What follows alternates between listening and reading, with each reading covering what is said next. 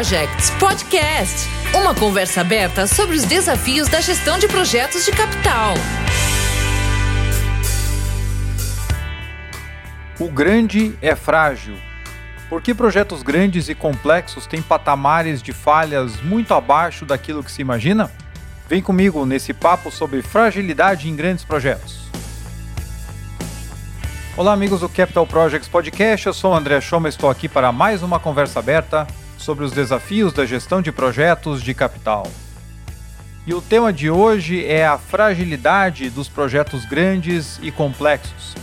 Essa conversa é baseada no capítulo 4 do livro de Oxford Handbook of Mega Project Management, organizada pelo professor Ben Fleevberg, que é bastante conhecido nos estudos de megaprojetos, aonde ele fala que o grande é frágil, big is fragile é o nome do capítulo. E ele traz alguns insights muito interessantes, com algumas conclusões que muitas vezes nós vemos que na prática são ignoradas no momento do planejamento de um projeto. Isso, às vezes, quando a gente detalha, pode parecer óbvio, mas quando nós conversamos com equipes e com executivos que estão a cargo de grandes empreendimentos, parece que, pelo fato do projeto ser muito grande, ele tem uma inércia positiva. Isso quer dizer o seguinte: que o prazo é muito longo, o CAPEX é muito alto, então eventuais problemas pequenos serão resolvidos ao longo do caminho sem grande impacto. Afinal de contas, se eu estou trabalhando com um projeto de 2, 3, 4 bilhões de reais, o que representa uma indefinição de 20 milhões, 30 milhões, 50 milhões? Isso é algo que, em teoria, pode estar dentro da contingência, ou é algo que não vale a pena se preocupar antecipadamente. Mas, na verdade, as conclusões com base em estudos em projetos já completados mostram que é justamente o contrário.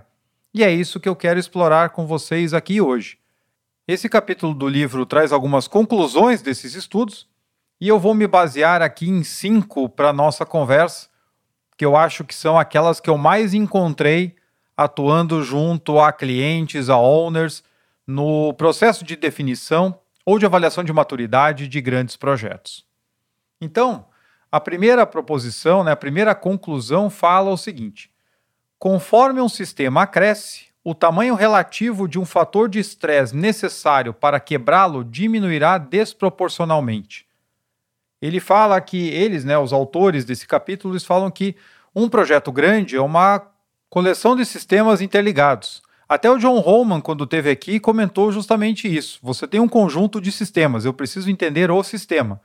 E para que esse sistema acabe falhando, basta que um subsistema também falhe. E se a gente for olhar, nós temos vários casos que podem ser ligados a essa conclusão. Acho que muitos de vocês talvez lembrem de ter visto no passado em alguns anos atrás, a, China estava abrindo uma nova estrada e teve um proprietário de uma casa que ele se recusou a sair dali, né, recusou a ter o seu terreno desapropriado, e aí foi feito desvio na estrada e a casa ficou bem no meio. Isso atrasou o projeto por vários meses, né, as pessoas tentando encontrar uma solução, tentando forçar aquele morador a sair, e aí tiveram que mudar o projeto para dar a volta na casa. E o que eu li depois até é que finalmente eles conseguiram desmobilizar, né, desapropriar aquela, aquela área e, e, aí o projeto foi ajustado. Eu conversei alguns anos atrás com o proprietário de um terreno por onde passou um, uma rodovia, um anel rodoviário, e aí também ele estava descontente com os valores das desapropriações, os vizinhos resolveram não brigar pelo caso, porque ia levar muito tempo, e ele foi acionou na justiça, e aí conseguiu, depois de muitos meses, uma indenização muito melhor para sua área, pelo fato de ter contestado, e aquilo atrasou a execução daquele trecho do projeto. Então, como eu falei antes, às vezes a perspectiva é de que, poxa, se eu tenho um projeto muito grande, não é um terreno ali que vai me causar um problema, se ele não tiver nada de especial. Mas na prática não é bem isso que acontece. A segunda conclusão é a seguinte: em um sistema interdependente de sistemas, sem redundâncias, que é o caso de um grande projeto, você não tem dois escopos que vão fazer exatamente a mesma coisa, ou seja, um deles pode ficar para trás e se você terminar apenas um, você consegue produzir, né? O patamar de fragilidade para o sistema completo é o mesmo patamar do componente mais fraco do sistema. Então, acho que traduzindo um pouquinho em miúdos, estamos falando aqui do elo mais fraco da corrente. Se você tem um item faltando de definição, né, o pendente de definição, é ele que pode trazer o estrago que pode colocar o projeto todo a perder. E aí eu lembrei de um outro case, esse está no livro Industrial Mega Projects do Edward Merrill. Eu vou deixar as referências aqui na descrição desse episódio, tá? Nos comentários. O Ed, Ed Merrill traz um exemplo de uma planta química em um local não remoto durante mercado aquecido, ou seja, um projeto que, apesar do mercado estar aquecido, não tinha nada de extraordinário em relação a trabalho remoto, né? Era um projeto para ser, apesar do tamanho, para ser um projeto normal. Toda a definição do projeto foi bem feita, desde a definição do escopo até os planos de implantação, mas eles tinham um item relevante que estava faltando, ainda mais para uma indústria química, que era o estudo de HAZOP. O estudo de HAZOP, HAZOP vem de Hazards and Operability Study, é uma checagem do projeto que tem como objetivo verificar potenciais riscos operacionais, verificar o que, que pode acontecer numa falha de processo, enfim, ele avalia riscos operacionais. Ele é muito importante para ser desenvolvido ao final da engenharia básica para que você identifique se há itens no design que precisam ser alterados. É muito raro um RASOP não mexer na engenharia. Mas o que, que a empresa fez? Pela sua pressa de implantação, decidiu que o RASOP deveria ser feito pela empresa contratada da engenharia detalhada logo no início da próxima fase, ou seja, isso foi terceirizado para o fornecedor para que ele fizesse no início da próxima fase, uma vez que a empresa não teria tempo de resolver essa questão. Então veja bem, o projeto está bem planejado, o escopo está bem definido, mas tem uma análise importantíssima que não foi feita. E a gente vai ver como esse é o elo mais fraco dessa corrente. Quando começou a próxima fase, o owner, né, a contratante, foi lá questionar a contratada de engenharia sobre os resultados do RASOP. Olha, vocês fizeram o RASOP, fizeram a avaliação, o que que saiu, a gente quer ver aqui o que que alterou. E aí eles ficaram surpresos em ver que eles não tinham feito. Porque de fato eles não imaginavam que o owner não tinha feito, tinha terceirizado aquela tarefa que precisa ter uma, uma atuação muito forte das pessoas de operações e manutenção do proprietário. Então eles não levaram aquilo muito a sério porque achavam que o owner tinha feito. E aí eles pararam o desenvolvimento para fazer a análise. Então imagine o projeto detalhado já estava avançado e aí eles pararam para fazer a análise. Quando fizeram a análise, eles descobriram uma série de problemas no design que não tinham sido pegos lá no básico. Era justamente por isso que o RASOP deveria ter sido feito lá atrás. E eles então paralisaram todo o desenvolvimento seguinte da engenharia detalhada para retrabalhar o projeto. E isso levou a engenharia detalhada a atrasar um ano. Com esse atraso na engenharia detalhada, a empresa construtora que já estava pré-contratada para iniciar a execução, estava ali quase se preparando para mobilizar, a hora que ficou sabendo que o projeto atrasaria em um ano, ela declinou do contrato. Ela podia fazer isso, né, porque as condições do contrato foram mudadas. Então, como o mercado estava aquecido, ela foi atender aos outros projetos, mobilizando a sua equipe e deixando aquele projeto. Aí já muda toda a estratégia de contratação. Como o mercado estava aquecido, eles não conseguiram nenhuma outra empresa grande de porte nacional para assumir aquele mega projeto. A saída foi cortar o escopo em partes menores para contratar empresas locais de menor porte, e isso acabou virando um verdadeiro desastre, porque as empresas não tinham grandes competências para executar um projeto daquele porte, e a dificuldade em separar bem as interfaces fez com que surgisse uma série de entraves durante a execução. Para vocês terem uma ideia, segundo o relato lá no livro do Edward Merrill, a construção toda consumiu 25 milhões de homens-hora a mais que o planejado. Né? Ele não cita qual que era o baseline, mas 25 milhões de homens-hora é muito dinheiro, é muito tempo. A planta atrasou naturalmente muito tempo. A partida demorou um ano e meio para que a planta passasse a operar de forma satisfatória e nunca atingiu a capacidade máxima planejada. Tudo isso pela falta de um RASOP. Então vejam como um item que não era tratado com muita relevância pela equipe do projeto lá no FEL 3, acabou sendo determinante para desencadear todos esses acontecimentos que no final resultaram no fracasso completo do projeto. Então nós não podemos ignorar o poder que um elo mais fraco tem de quebrar uma corrente. É por isso que precisamos estar atentos a todos os detalhes, mesmo e ainda mais em projetos maiores. Você está ouvindo o Capital Projects Podcast. Sabemos que definir, planejar e gerir um portfólio robusto de projetos é fundamental para qualquer empresa. Mas alocar e realocar capital e manter o alinhamento com a estratégia ainda são grandes desafios na maioria das corporações. Para trazer maior eficiência a esse processo, a Prosper desenvolveu o Teams Ideas, uma solução de gestão estratégica de portfólio de investimento que adota as melhores práticas de gestão de CAPEX para garantir governança, transparência e alinhamento estratégico ao portfólio. A Prosper tem mais de 29 anos de atuação no mercado corporativo e foi reconhecida pela Microsoft por seis vezes consecutivas como um dos melhores parceiros na América Latina em Project and Portfolio Management o Teams Ideas é a solução adotada por grandes companhias no Brasil e no mundo. Teams Ideas by Prosperity. Conheça mais clicando no link que está na descrição desse episódio.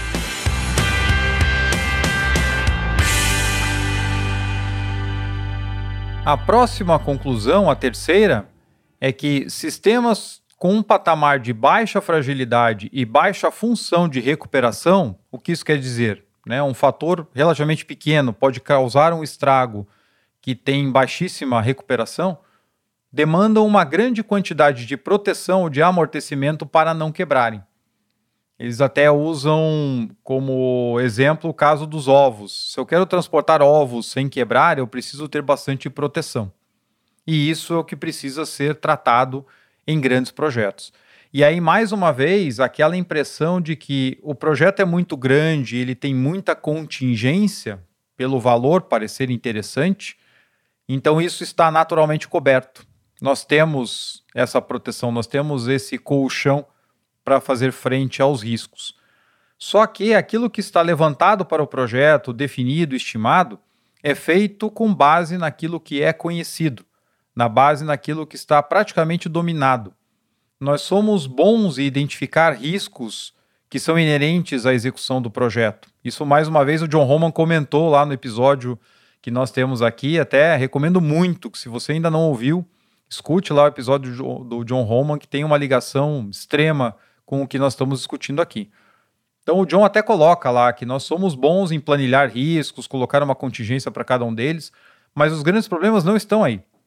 Os grandes problemas estão nas indefinições que muitas vezes estão ocultas ou são ignoradas pela equipe do projeto ou pela empresa empreendedora, pelo owner que acha que o projeto está né, relativamente dominado e que aqueles itens pendentes são coisas que a equipe tem condições perfeitamente de resolver durante a execução.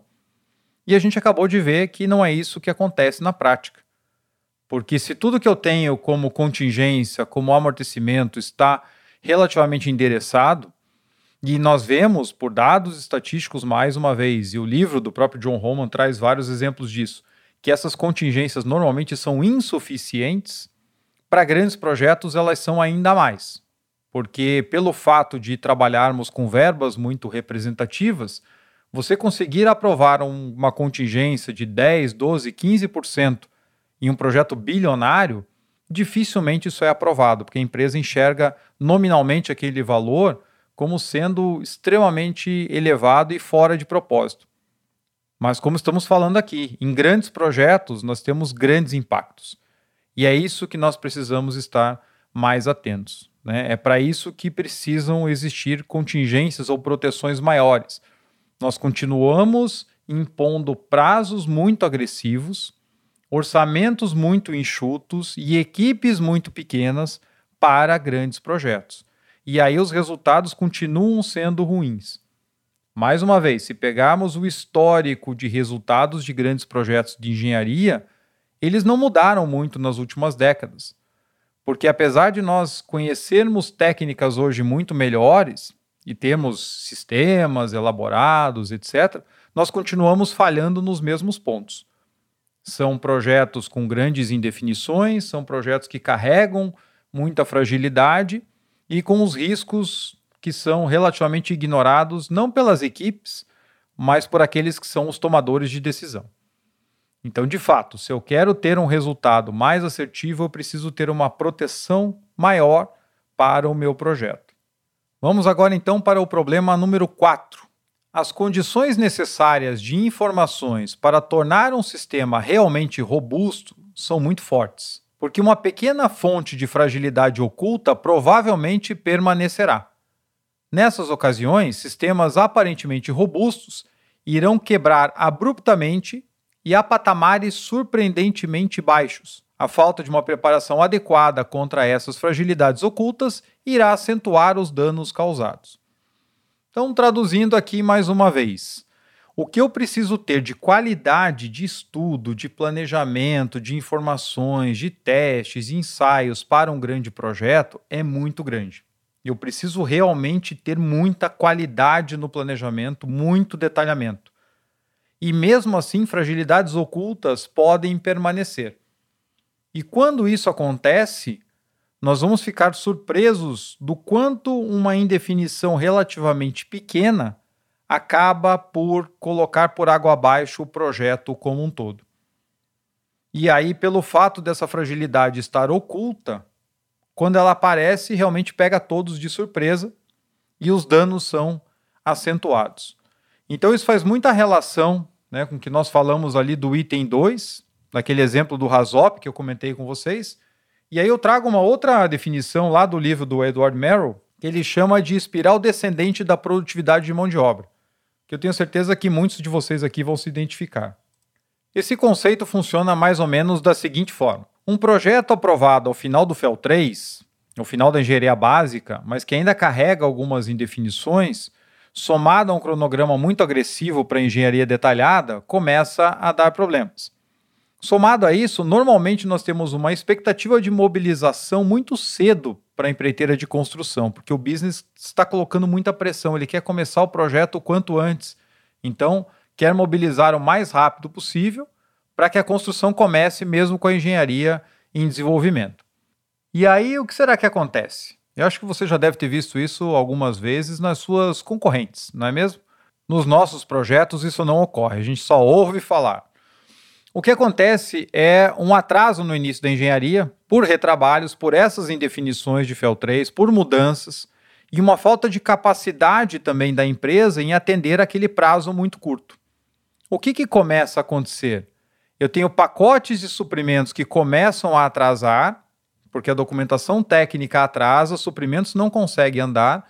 Se suprimentos não anda, a construtora que está no campo não tem muita frente para trabalhar, porque os materiais não chegam.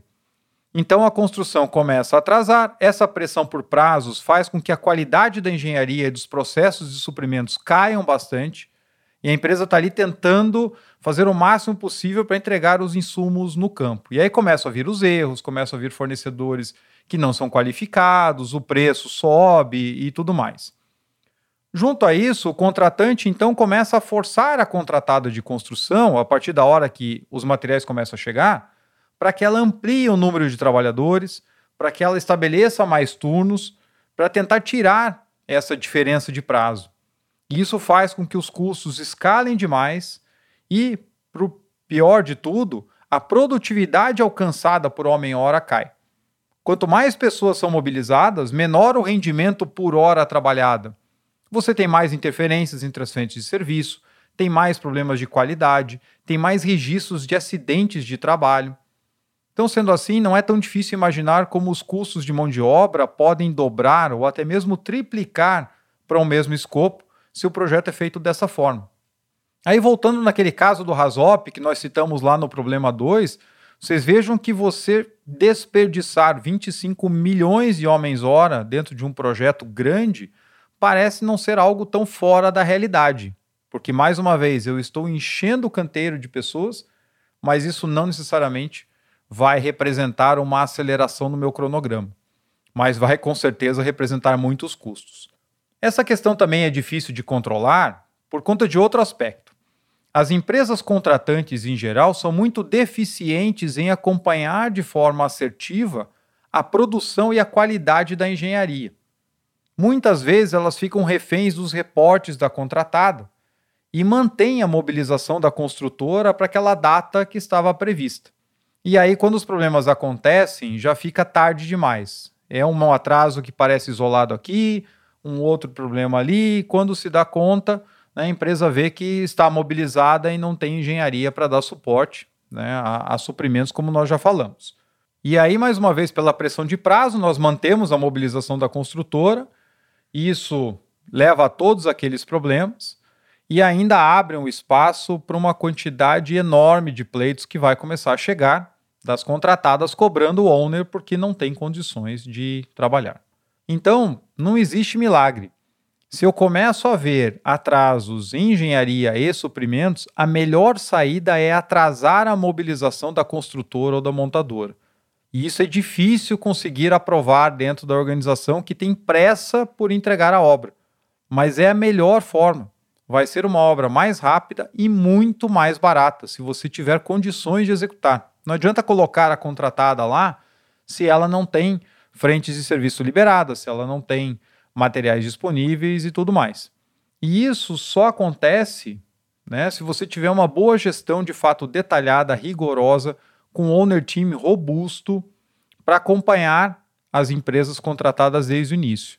E também eu preciso criar condições para esses controles. Eu preciso que a minha fase de FEL 3 tenha um plano muito bem detalhado de execução, com histogramas, né, com todo o detalhamento das atividades, para que eu possa de fato ter um baseline adequado para fazer os controles desde o início.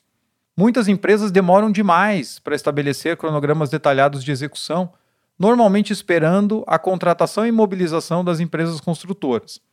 E aí é tarde demais. Né? Se eu estou sofrendo lá com atrasos da minha engenharia e de suprimentos, isso acaba já entrando dentro do sistema sem um controle adequado. Se nós olharmos também dados do Construction Industry Institute, o CII, Existem pesquisas que mostram que se você está até 25% do avanço planejado de um projeto, de avanço físico, e esse avanço físico real, ele tem um gap ali em torno de 10% em relação ao planejado, esse projeto é impossível de ser recuperado até o final. Ou seja, você não tira esse gap nos próximos 3 quartos de tempo que você teria para o projeto. Isso serve para todos os portes de empreendimento. Mas por tudo que nós estamos vendo aqui, para projetos maiores e mais complexos, esse patamar de falha é muito menor. Se a gente fala de megaprojetos, provavelmente esse patamar fica abaixo do limite de 5%, porque qualquer gap em um megaprojeto é muito grande. Imagine um projeto de 5 bilhões de reais, né, próximo aí a 1 bilhão de dólares. Um gap de 5% de avanço pode representar 250 milhões de reais em serviços. Cada 1% é 50 milhões seja em serviço ou fornecimento, se a gente for usar né, as práticas aí de valor agregado, transformando escopo em dinheiro. Por isso, eu repito aqui a máxima do professor Bent, né, que o grande é frágil. Muitas vezes, quando nós vemos planos de controle estabelecidos para execução, o pessoal do Owner Team coloca lá no plano de execução do projeto que um atraso até 5% está ok, uma falta de aderência de até 5% está ok. Só que para projetos muito grandes, 5% representa um desvio muito significativo. Não se aplicam os mesmos patamares que eu aplico para projetos menores. Então pense nisso na próxima vez que for planejar um grande projeto. Você está ouvindo o Capital Projects Podcast. Olha, antes de seguirmos aqui com o nosso episódio, eu preciso dar um recado de um dos nossos apoiadores. A Technic, empresa fundada em 1997, tem uma equipe de gestão de projetos fantásticas nas áreas de planejamento, gestão e inovação para grandes projetos de engenharia e construção. Eu já tive a possibilidade de contratar a Technic para um dos meus projetos e realmente foi mais um case de sucesso. Então, se você quer maximizar seus investimentos, trabalhar com um time comprometido para que seus projetos sejam entregues no prazo, dentro do custo e agregando a expertise de uma equipe de primeira linha, Conte com a experiência de mais de 24 anos desse time em boas práticas de gestão, planejamento e inovação. Desde 1997, a Technic atua nas áreas estratégicas e táticas, apoiando empresas nas áreas industriais, óleo e gás, energia, hospitalar, infraestrutura, área imobiliária, com assessoria técnica nas diversas fases e ciclos de vida de empreendimentos públicos e privados. Technic, 24 anos de gestão, planejamento, orçamento, projetos e resultados. O link para os contatos da Technique você encontra na descrição desse episódio. E a quinta conclusão trazida por esses estudos é de que vieses comportamentais e psicológicos tornarão a detecção de fragilidades ocultas muito mais difícil. Fragilidades ocultas em sistemas desenvolvidos por experts serão a norma e não a exceção. Olha só que complicado. Né? Há um viés aí comportamental de se assumir que se eu tenho experts envolvidos no desenvolvimento do projeto, todos os problemas foram sanados, foram endereçados, o projeto é muito confiável. E na verdade, na prática, mais uma vez, não é o que nós vemos. Então, até como base para essa conclusão, eles citam diversos cases de usinas hidroelétricas que foram projetadas por empresas americanas em países em desenvolvimento. Então, são empresas que têm um histórico de sucesso muito grande em solo americano e que, naturalmente, então, se são empresas de sucesso, vão fazer o melhor projeto possível em condições diferentes, porque afinal de contas elas já sabem como fazer. E isso acaba levando a grandes desastres. Então, eles citam vários casos onde esses desvios foram muito grandes em outros países, mostrando que existe um excesso de confiança pelo fato de você ter um track record interessante das empresas em uma determinada situação, naturalmente se acha que aquilo será replicado para os outros projetos, independente de onde eles estejam. Então, mais uma vez, nós precisamos ter a correta percepção dos riscos desses projetos. Não é pelo fato que eu tenho ali um fator que pode ser visto como ponto forte, olha, tem uma empresa super experiente em relação a isso, isso não garante por si só que você tenha um bom projeto. O planejamento continua essencial, os ensaios, os estudos, um owner team robusto, capacitado, com experiência, para que isso tudo funcione. Não adianta eu delegar a uma empresa terceira a minha responsabilidade como empreendedor. Então vamos relembrar aqui as cinco conclusões que eu trouxe para a nossa discussão de hoje. Primeiro é, conforme um sistema cresce, o tamanho relativo de um fator de estresse que é preciso para quebrá-lo diminui de maneira desproporcional, ou seja, quanto maior o projeto, menor o tamanho do problema que pode levar tudo ao fracasso. Segundo, em um sistema interdependente de sistemas, o patamar de fragilidade para o sistema completo é o mesmo patamar do componente mais fraco. Esse aqui é aquela questão do elo mais fraco onde falamos lá do Rasop. A terceira conclusão é: em sistemas com patamares de baixa fragilidade e baixa função de recuperação, a quantidade de proteção que você precisa é muito grande para que eles não quebrem. Então aqui falamos muito do caso da contingência e das proteções que eu preciso ter em custos e prazos para garantir que esses projetos não vão fracassar. A conclusão 4 as condições necessárias de informações para tornar um sistema robusto são muito fortes, e mesmo assim, pequenas fragilidades ocultas podem permanecer. E quando isso acontece, esses sistemas irão quebrar a patamares surpreendentemente baixos. Ou seja, aquelas informações ocultas, quando aparecem, elas se tornam um problema tão grande e nós não estamos preparados para elas e elas podem colocar tudo a perder.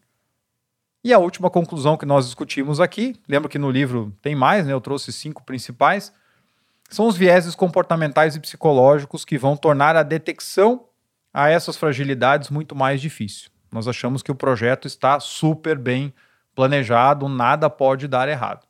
E aí entramos de forma muito otimista na execução. Você está ouvindo o Capital Projects Podcast. Meus amigos, nós sabemos que a alocação de capital é uma das formas mais críticas de traduzir a estratégia corporativa em ações concretas. Alocar e realocar capital ainda é um grande desafio para a maioria das empresas. E para trazer maior eficiência a esse processo, a Prosperi desenvolveu o Teams Ideas, uma solução de gestão estratégica de portfólio de investimentos que adota as melhores práticas de gestão de CAPEX para garantir governança, transparência e alinhamento estratégico ao portfólio Desenvolvido por uma empresa com mais de 29 anos de atuação no mercado corporativo e reconhecida pela Microsoft seis vezes consecutivas como um dos melhores parceiros da América Latina em Project e Portfolio Management, o Teams Ideas é a solução adotada por grandes companhias no Brasil e no mundo. Teams Ideas by Prosperity. Conheça mais clicando no link aqui na descrição desse episódio. Nós estamos vendo aqui, por evidências de projetos completados, como é difícil trabalhar com empreendimentos grandes e complexos. E isso vale para qualquer tipo de projeto. É claro que aqui dentro do nosso podcast nós falamos muito de projetos de engenharia e construção, mas vocês vejam que essas definições servem para qualquer tipo de projeto complexo.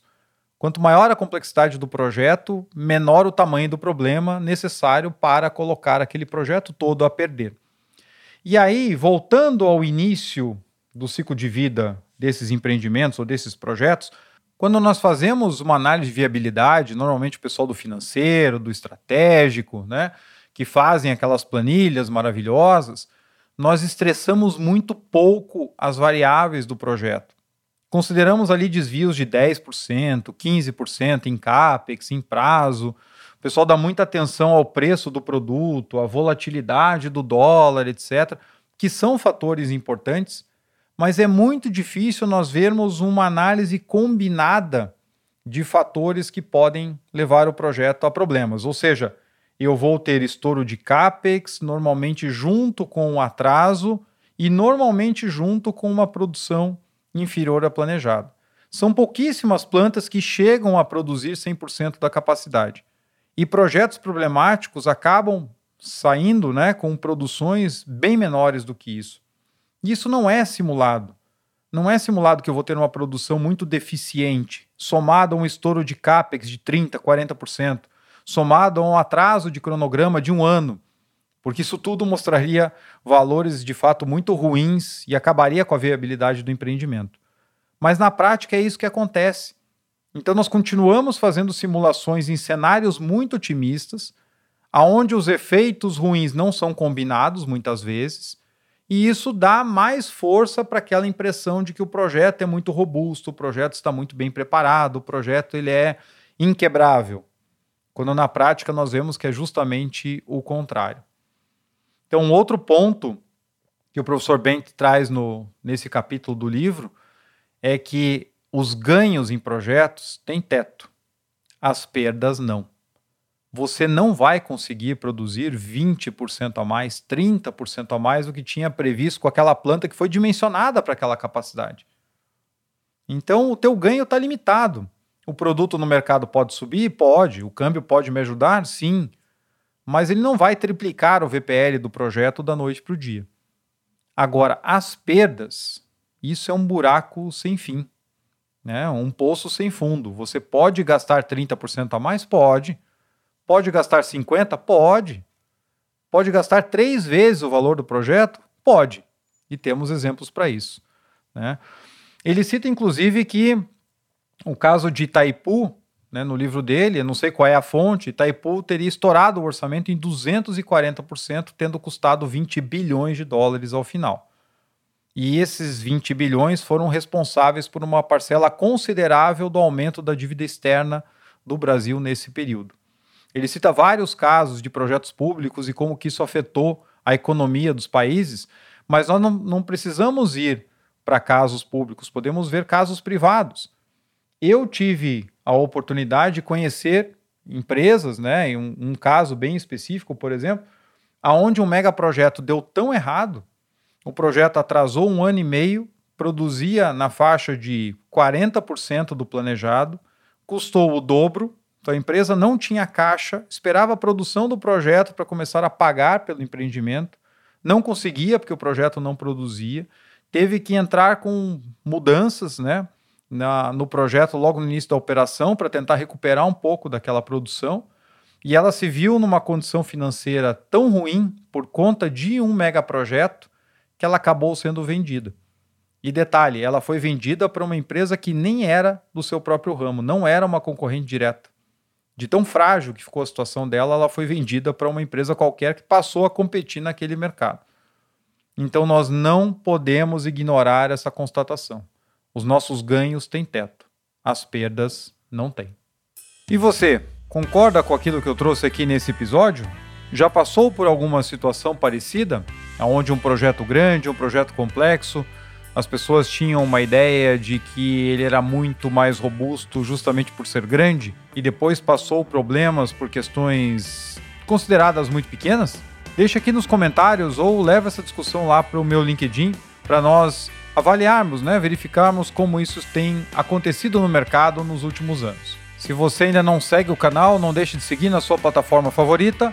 Lembre-se que nós temos também conteúdos lá no YouTube com excelentes vídeos e cortes do podcast. Vire membro se você puder, né? Apoiando o canal todos os meses. Temos planos aí por menos de 17 centavos por dia. E temos planos também caso você queira ganhar uma caneca super exclusiva do Capital Projects Podcast. Até na semana passada despachei mais três canecas aí pelo Brasil de companheiros nossos que são apoiadores aqui do canal aos quais eu sempre agradeço aqui em todos os programas. Temos também as últimas vagas do curso de Metodologia FEL.